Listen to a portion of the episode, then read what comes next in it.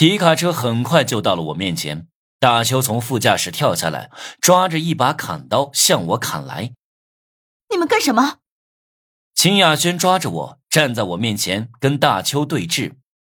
不是说好让我把吴能带出来，打他一顿，简单教训一下吗？为什么动刀？哼！大邱并没有理睬他，没有收力，直勾勾的对我砍过来。看这势头，如果秦雅轩不躲开的话，这一刀会砍到秦雅轩。你个傻妞，被利用了！我无语的推开秦雅轩，举起手臂挡了这一刀，胳膊上划出了一道狭长的口子。不过我也顺势一脚踹推大邱。是金辉让你来的吧？我抱着流血的胳膊看着大邱，大邱站稳脚跟，对我摇头。金辉还不值得我动用这么多人，真正想要你消失的是陈旭公子。我去，我居然把他给忘了。陈旭本人虽然在外出差回不来，但不代表他会放任我欺负秦雅轩。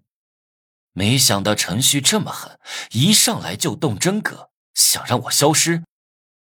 你们这么乱来，就不怕伤了秦雅轩？她可是你主子的女人。大邱表面上帮金辉，其实是陈旭的走狗。陈旭公子说了，让我一定要杀了你。如果秦雅轩不配合我们，也可以把他一并做了。反正。他现在的名声也臭了。你放屁！陈旭不是那种人。秦雅轩突然尖叫：“走！”眼看车上的打手冲过来，我拉着秦雅轩就跑。陈旭是真狠啊，连自己的女人都能一并做了。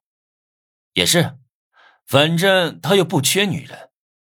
我带着秦雅轩拦下一辆出租车，往城区外驶去。大邱带着人穷追不舍，我没有办法，只能打电话给陈思涵，问他能不能借我点道具。最近我也在做任务，手里没金币了，不过我正往你那儿赶，希望来得及。你把你自己的位置告诉我。我说完自己的位置和要去的方向，陈思涵语气立马变得沉重起来：“赶紧掉头，千万别往那个方向去。”怎么了？有三个玩家工会起了冲突。死了不少人，而他们约战的地方离你那儿不远。你再往那儿去的话，恐怕会卷入工会大战，那可都是高级玩家。来不及了，我挂掉电话，回头看了眼，大邱他们紧紧的跟着，我们的车没有掉头的可能，只能继续往前开。陈思涵让我尽量拖住，他在尽力赶过来。